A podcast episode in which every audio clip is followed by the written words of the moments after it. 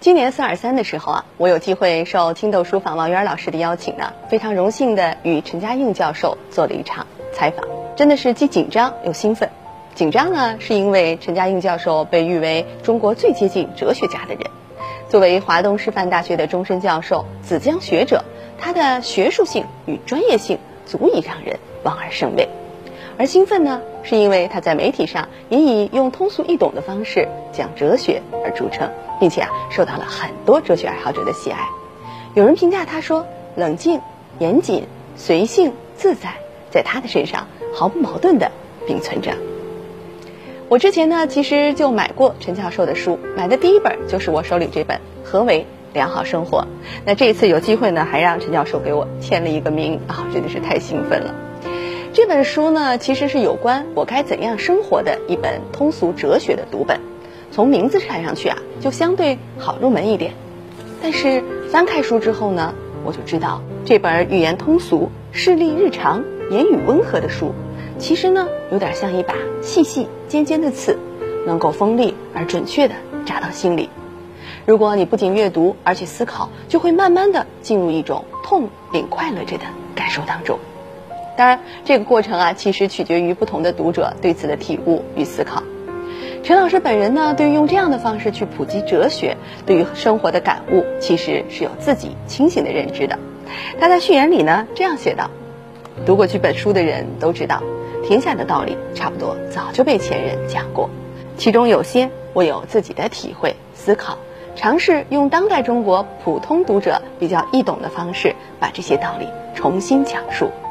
有些呢，前人讲的好像不太对，不太好，我尝试讲得更好，也许没做到。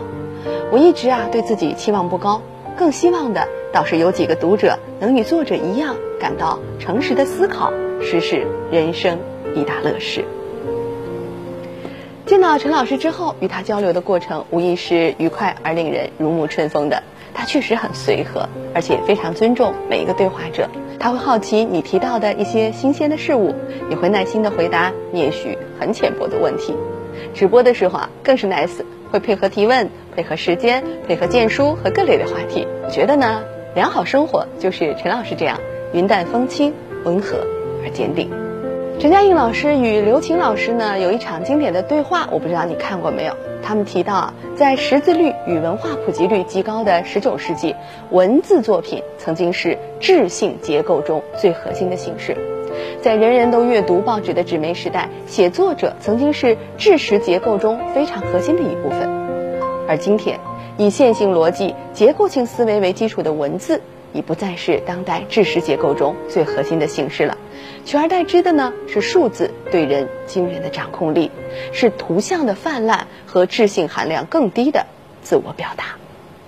数字让图像变得更便宜、更廉价的表达成本，又催生了更丰沛的表达欲。我们因而进入了昆德拉所说的“人人都是作者，却没有听众”的时代。作为一个阅读工作者，对这一点我的感受无疑是最明显的。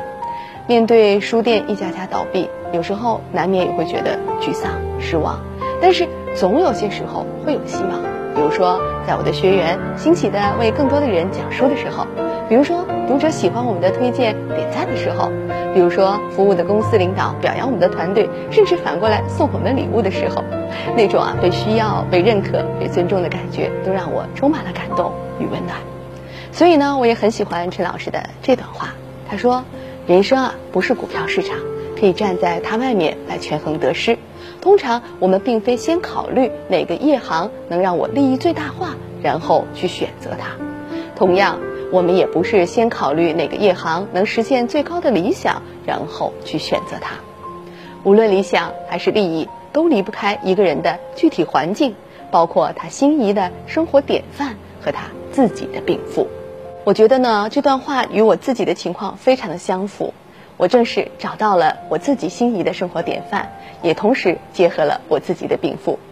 所以，如果此刻的你有点迷茫、焦虑，不妨像我一样，时不时的阅读几本像《何为良好生活》这样的好书，争取做到陈嘉映老师说的“行之于途而应于心”。